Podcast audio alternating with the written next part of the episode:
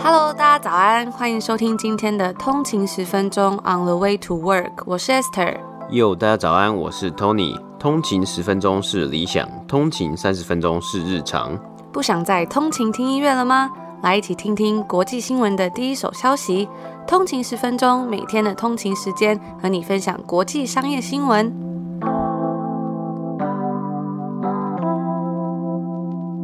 大家早安，今天是四月二十六号，欢迎回来通勤十分钟。大家早安。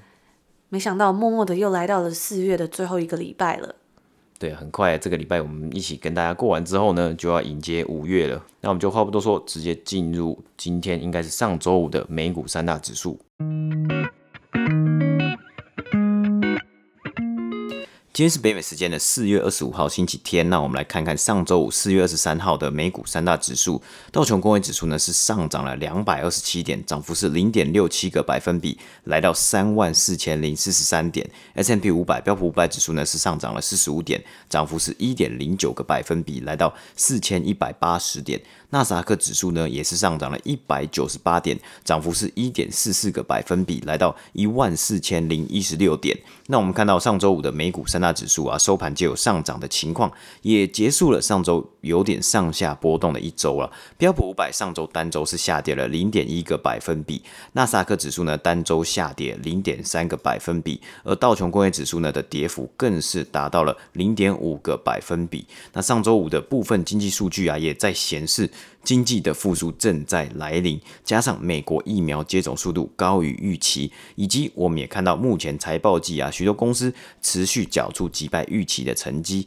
不过啊，还是有些值得注意的地方，例如印度在上周四啊记下了世界上单天最多新增确诊人数的记录，当天超过了三十一万的确诊案例。而以个股方面呢、啊，上周五苹果上涨了一点八 percent，收盘来到一百三十四块美金。而 Snapchat 的母公司 Snap 在上周公布了最新一季的财报，第一季营收较去年同期成长了六十六 percent，也显示在疫情之下，社群媒体的使用度啊仍然维持在高点。该公司周五收盘上涨了七点五 percent，来到六十一点三块。除此之外呢，SVB Financial Group 周五收盘上涨了八点七个百分比，来到五百六十四块美金。那主因呢，是因为该公司在上周四公布了最新一季的财报，许多数据都是超越预期。净利是来到了五亿三千两百万，每股盈余 EPS 为十块。SVP Financial Group 这个公司啊，它主要的服务对象是创新的科技公司以及这些公司的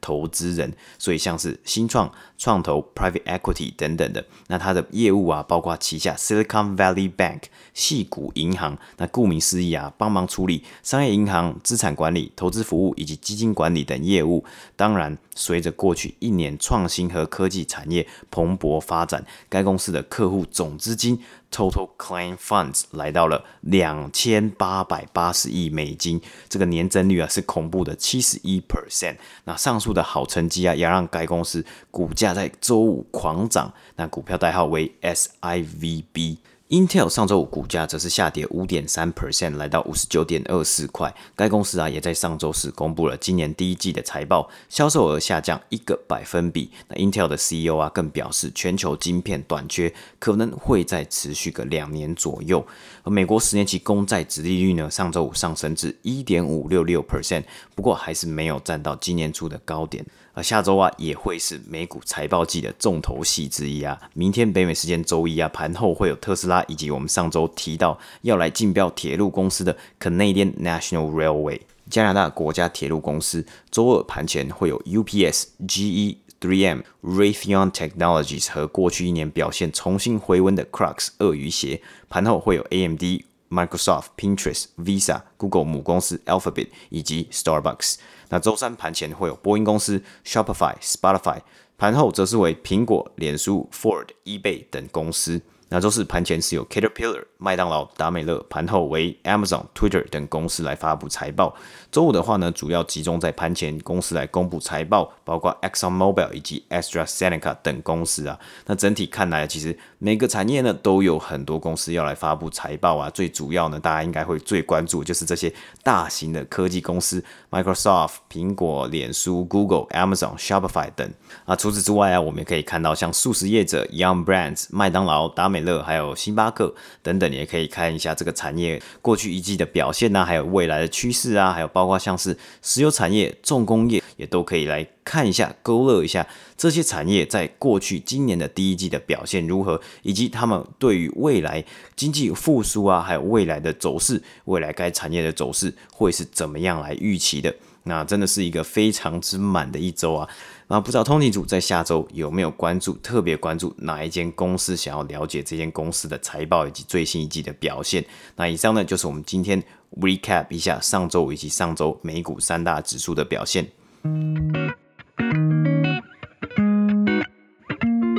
天来跟大家分享的第一则新闻呢，是在上个礼拜的时候，欧盟提出了一项全面的法案，用来规范人工智能系统。那这项法案呢，被认为是在这个领域里面最重要的一项提案，而且它将会适用于在欧盟提供 AI 系统的任何公司。那我们来谈谈几个在这个法案里面比较重要的事情。首先是提高对高风险的 AI 系统的开发以及应用的监督还有标准，像是在招聘的时候用的演算法啊，或者是自动驾驶车辆等等的，还有全面禁止用人工智能创建社会信用系统 （social credit system） 以及 dark pattern 暗黑模式。那接下来呢，我们就来讲讲这个社会信用系统以及我们刚刚提到这个暗黑模式。前面这个社会信用系统，它根据维基百科上面是写说，它是一项中国政府为了提高社会的诚信意识和信用水平而提出的规划。那如果大家有看过一个蛮有名的影集，叫做《黑镜》（Black Mirror）。应该会对这个东西不太陌生。我记得当时我看完那一集的时候，真的有一点点毛骨悚然的感觉。那这个概念呢，其实是出自于乔治·欧威尔在他的书《一九八四》里面，大家称之为反乌托邦监视系统的一个东西。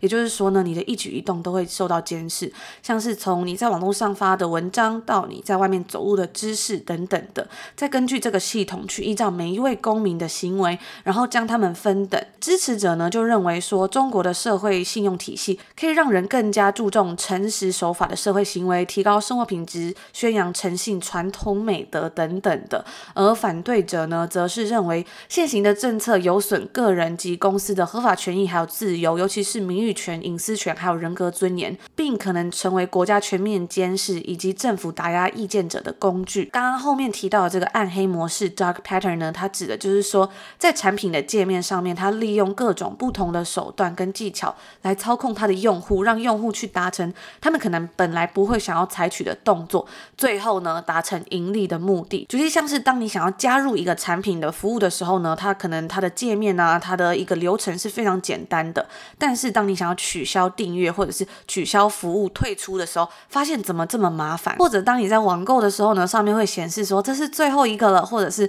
你再慢一点就没有了，这种讯息制造紧张的感觉。还有呢，伪装成新新闻内容，但其实打开里面都是满满广告的东西。我觉得我自己就常常遇到这种状况，因为像想说要播报一些新闻啊，分享一些资讯，常我都要查一些文章啊什么的。可是有时候呢，我打开一些文章上面点出来的东西，哎，真的就是我不知道，应该也不是农场文，但就像我们刚刚讲的，里面呢真的全部是满满的广告，然后它就是用了很多似是而非的字，然后引导别人去点开，但是其实里面根本就没有那些内容。那大家不妨想想看，这样子的模式是不是会带来短期的效益，但是长期发展下来会造成什么样的负面效果？另外呢，该法案也要求警方在使用脸部辨识等生物辨识技术的时候，要取得司法的批准。对于违规行为，他们会处以最高至公司年度全球收入的百分之六的罚款。而该法案未来可能会面临到什么样的挑战呢？首先，它必须要先完成它的定稿以及最终阶段，才能被签署。举例像是欧盟的 GDPR（General Data Protection Regulation） 一般资料保护规定，也是号称就是史上最严格的个资法。当初呢，就花费了四年的时间。那虽然该委员会希望他的提议是比较面向未来的，但是其实啊，要创造一个足够弹性来跟上 AI 发展步伐的监管框架，其实也不是一件很容易的事情。最后啊，就来分享一下我们刚好提到这个一部影集，它叫做《黑镜》，我觉得也蛮值得来跟大家分享一下这部片的。那它其实蛮有名的，相信很多通勤族应该也有看过。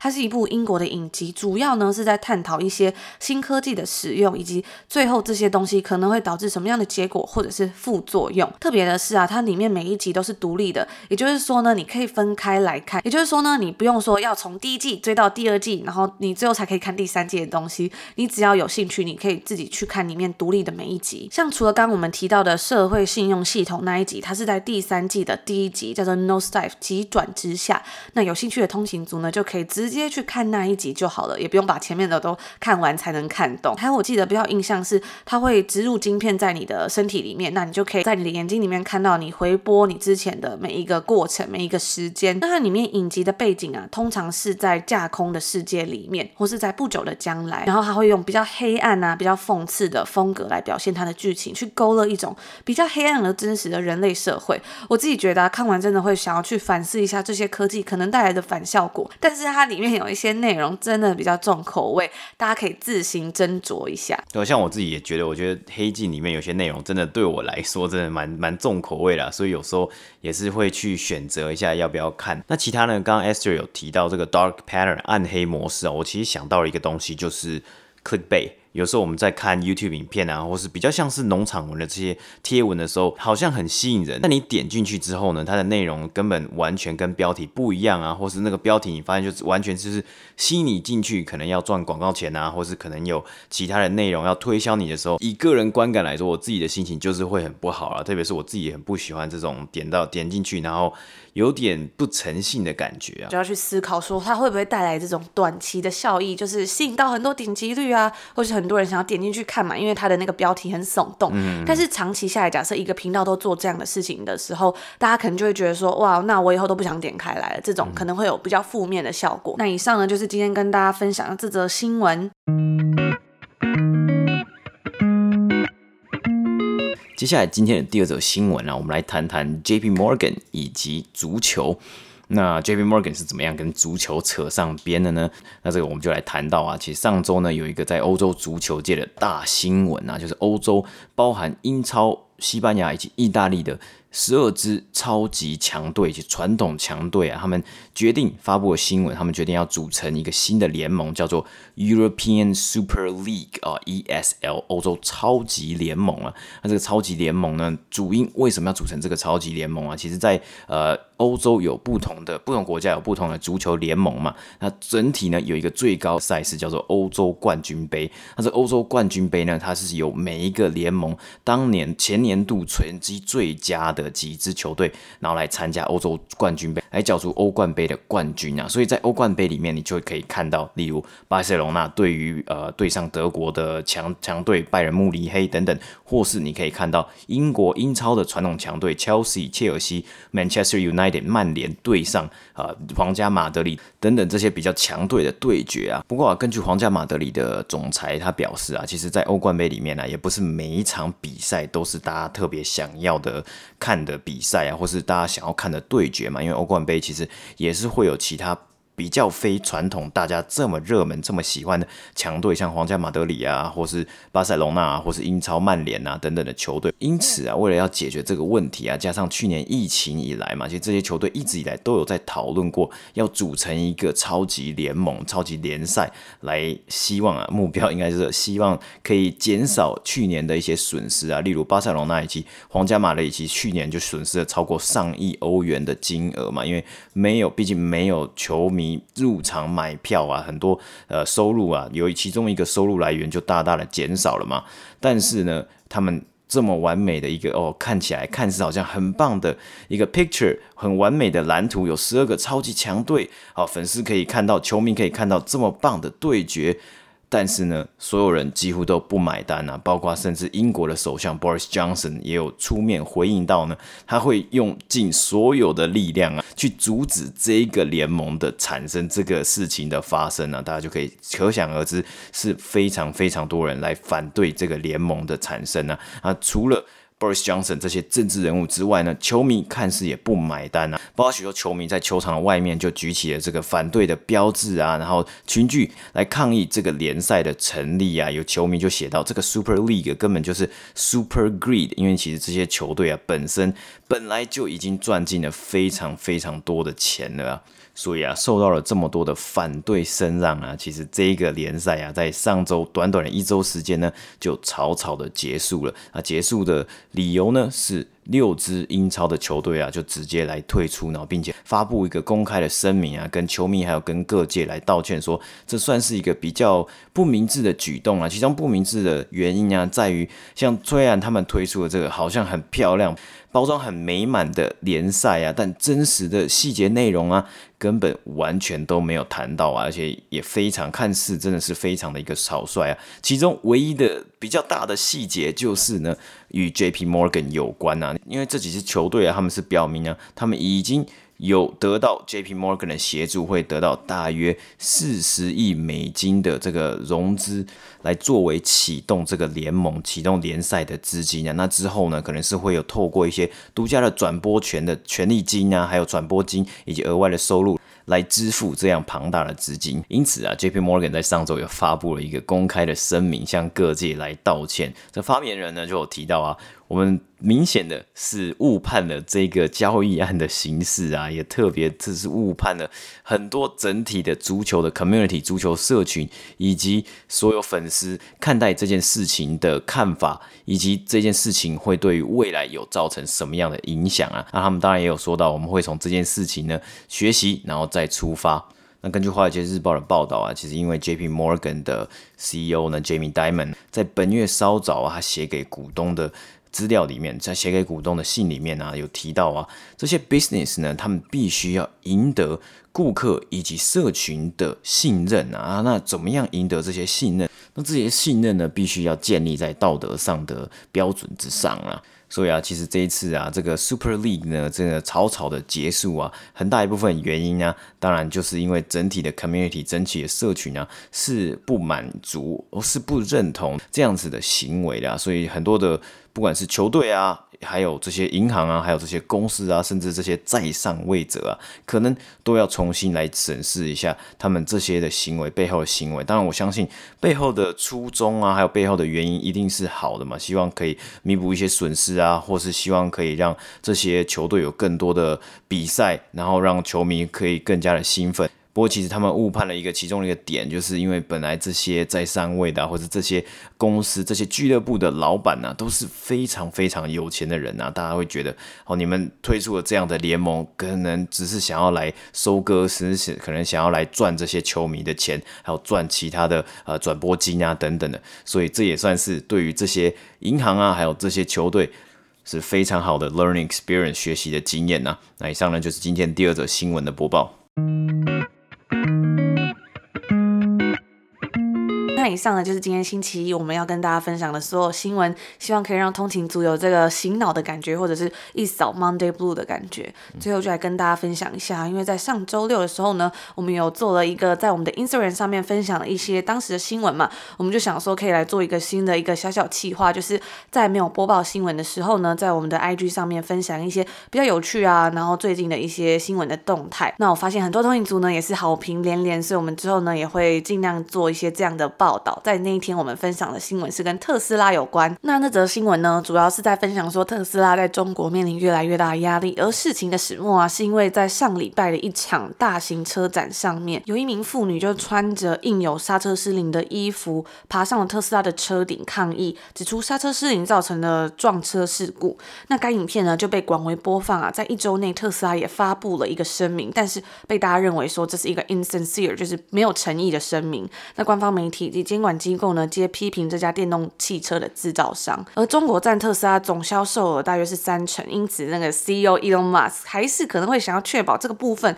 它是有一个比较好的结果的嘛，因为其实三十 percent 其实是蛮多的，嗯、但是呢，随着销售速度的迅速增长，以及根据外媒指出，该公司漫不经心的态度与无力跟上汽车维修的步伐，让该公司与中国的监管机构时时有所摩擦。在今年三月的时候啊，因为担心。特斯拉车上的相机会被用来监视政府，而被禁止进入中国的军事基地。Elon Musk 在那个时候也是坚定的表示说，这样的事情是绝对不会发生的。那根据新闻指出啊，他们是表示说，如果特斯拉不对近期在中国发生的一些事情进行损害控管，最后很可能会被其他的西方汽车制造商，像是 Volkswagen 啊，或者是中国的汽车新兴品牌，像是 BYD 或是 NIO 等等的公司给超越了。我们在星期六的时候就有跟大家简短播报了这则新闻，在我们的 IG 账号，也就是 on the 一个底线 way to work。那如果大家有兴趣的话呢，就可以去追踪我们的 Instagram，我们也会常常在上面分享一些这样的资讯。那主要这些资讯呢，我们是直接分享在我们的现实动态。